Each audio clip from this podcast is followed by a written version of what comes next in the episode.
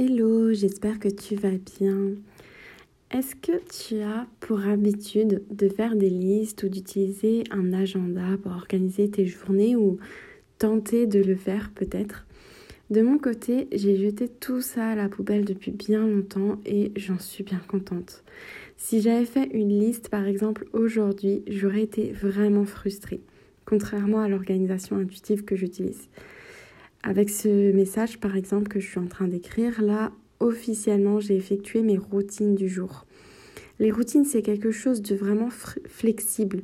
Tu vas pouvoir les faire n'importe quand dans la journée, tu peux les inverser, tu peux euh, un jour prendre cinq minutes et le lendemain une heure.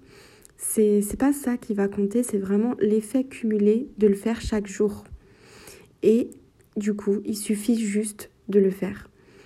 Une de mes clientes me demandait récemment euh, vers quelle heure je faisais mon écriture du matin. Et je lui ai répondu, ben n'importe quand, même le soir si j'ai envie. Euh, j'ai appelé cette écriture écriture du matin et clairement euh, ça me fait passer une meilleure journée quand je commence par faire ça le matin. Mais je reste flexible, je m'écoute et par exemple aujourd'hui, ben effectivement l'écriture du matin se retrouve le soir.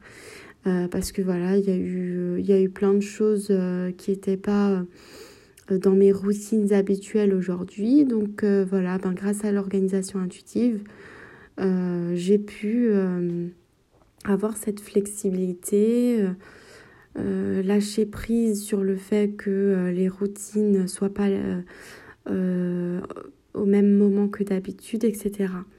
Et pour les enfants, c'est pareil. On n'a pas d'horaire fixe pour l'école à la maison. J'essaye à la fois de m'écouter moi et à la fois de suivre aussi leur rythme à eux. C'est un des piliers de l'organisation intuitive, cette mise en place de la routine. Et euh, si tu as envie d'aller plus loin, je t'invite à prendre le mini-cours offert qui s'appelle Ton organisation à toi. Je te mets le lien juste en dessous. À très vite.